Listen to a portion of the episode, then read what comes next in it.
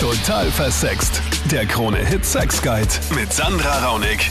Salut und willkommen im Podcast hier mit den drei neuesten, spannendsten Fragen von der Live-Sendung am Dienstagabend.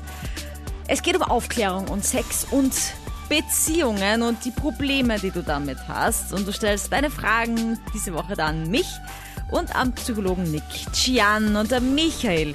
Der äh, will was echt Spannendes wissen würde ich vor allem gern vom Psychologen wissen, warum Menschen dann überhaupt miteinander One-Night-Stands haben, mhm. wenn es ja eigentlich so eine vorgelegte Geschichte ist, dass aufgrund der Vertrauensbasis es ja eh schon sehr, sehr schwierig ist, ähm, eine Frau so zu stimulieren, dass sie nach zwei Monaten Beziehung erst mhm. oder überhaupt erst äh, zum Höhepunkt kommt. Wenn ich auch was sagen darf, ich lasse natürlich den Nick dann gleich sprechen. ja, bitte gerne, ähm, ja es geht ja nicht immer nur um den Orgasmus. Wenn wir jetzt davon ausgehen, dass es nur um den Orgasmus geht, wage ich wirklich äh, anzumerken, dass es in einer längeren Beziehung leichter fällt, zum Orgasmus zu kommen. Aber auch nicht allen, ja. Ich will das jetzt nicht so komplett über den Kamm scheren. Es gibt Leute, die kommen umso besser, je neuer der Partner ist und je keine Ahnung, aufregender. Das betrifft dann auch eher Männer, würde ich mal auch äh, mich aus dem Fenster lehnen und sagen.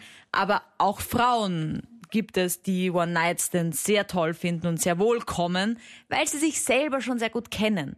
Und grundsätzlich sollte man ja immer selbst zum Orgasmus kommen und mhm. nicht den anderen dafür verantwortlich machen, ob man kommt, wann man kommt, wie man kommt. Ja? Also desto älter man wird als Frau, und das kann ich jetzt auch dann schon langsam irgendwie sagen, jetzt wo ich auf die 30 zugehe. ähm, kurzer, kurzer Ausflug.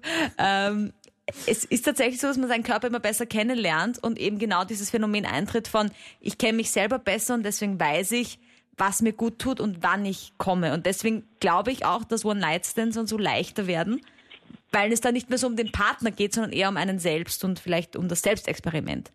Aber es ist nicht für jeden was ein One-Night-Stand. Ja? Ich kenne auch genug, die sagen, ich hatte noch nie einen und das soll auch so bleiben, weil das interessiert mich gar nicht. Ja? Mhm. Nick, warum haben Leute One-Night-Stands? Warum haben Leute One-Night-Stands? Prinzipiell habe ich das Gefühl, dass wir alle so eine gewisse sexuelle Energie haben. Die haben wir alle inne. Ähm, in der Psychotherapie haben wir es früher die Libido genannt. Die staut sich an, die sammelt sich an und irgendwann muss sie raus. Am besten hat man dazu einen langjährigen Partner oder halt einen Partner, dem man vertraut, den man liebt, dem man sich öffnen kann. Aber das ist natürlich nicht immer möglich.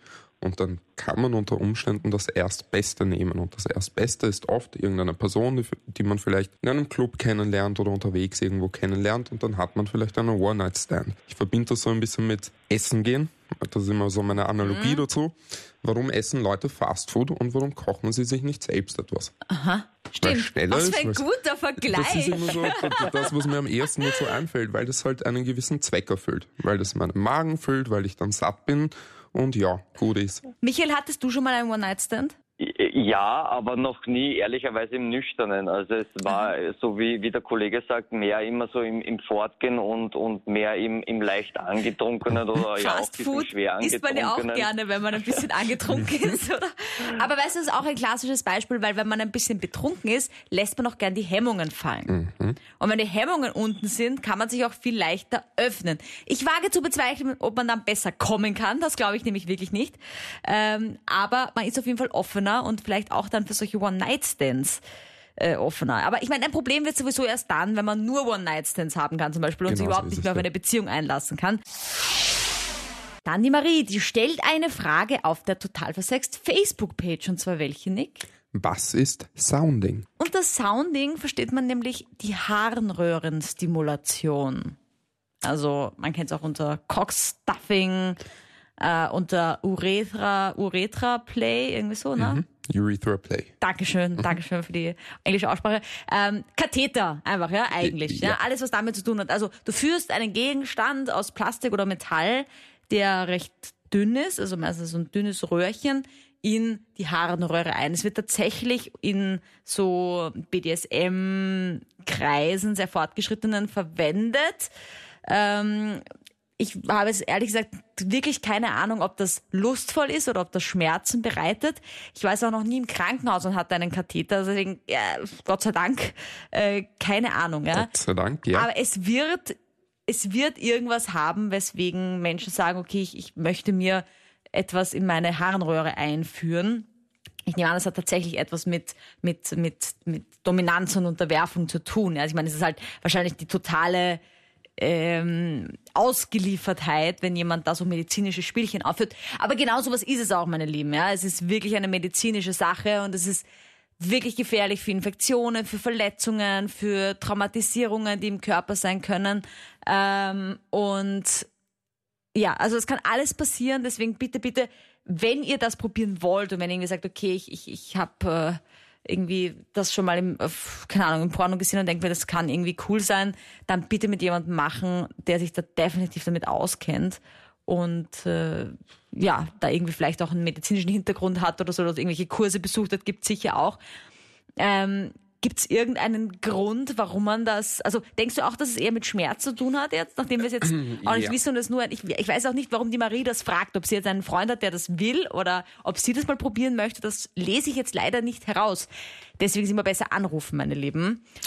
Ähm, du, ich schließe mich mit deiner ursprünglichen Aussage an. Ich habe auch das Gefühl, dass es in erster Linie eher aus den BDSM-Kreisen kommt und dann eher was mit ähm, Schmerzen zufügen beziehungsweise Schmerz zugefügt zu bekommen zu tun hat und mhm. eher in diese Richtung geht, also eher mit äh, Dominanz und Unterwerfung und dass das das lustvolle Element dahinter ist. Und der Michi hat ein Problem mit seiner Freundin. Ihr Vagina ist so eng, dass die nach dem Sex immer sagt, sie hat solche Schmerzen, also nach, danach. Und was äh, war der Schritt, den du ähm, auf diese Aussage hin getroffen hast? Also was, wie hast du reagiert? Ja, das erste Mal war ich mal ziemlich geschockt. Mhm. Dann habe ich nicht gewusst, eben, ob das ein Kompliment gewesen sein sollte oder ob das jetzt eben negativ gemeint gewesen war. Mhm.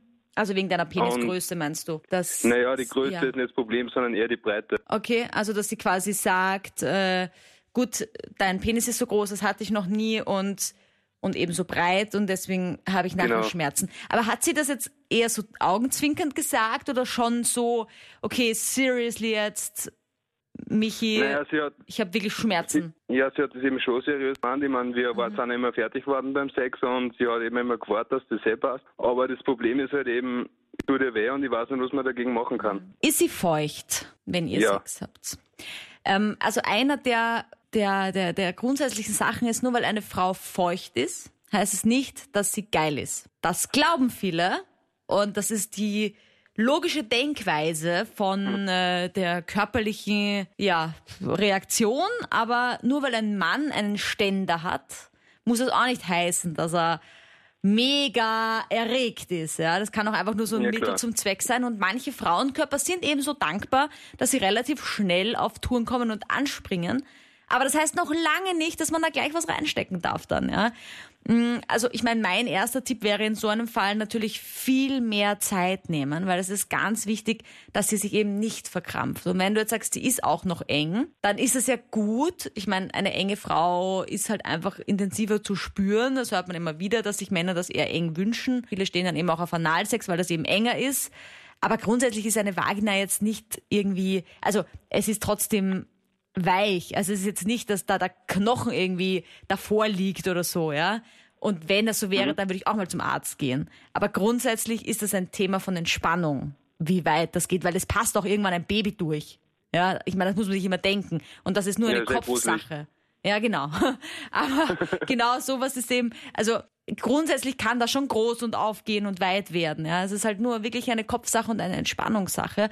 Und so wie für mich das jetzt klingt, ist sie zwar feucht, aber sie ist nicht, noch nicht bereit, dass du was reinsteckst. Und, und wenn deine auch noch so breit ist und du weißt, sie ist eher eng gebaut, halt doppelt so viel Zeit lassen. Ja, und auch immer wieder schauen, passt's jetzt. Mm. Ich bin aus diesem Grund ja, jetzt auch kein großer Fan von Gleitmittel, ja. Weil, weil, weil das ist halt, finde ich, so ein Cheaten vom eigenen Körper.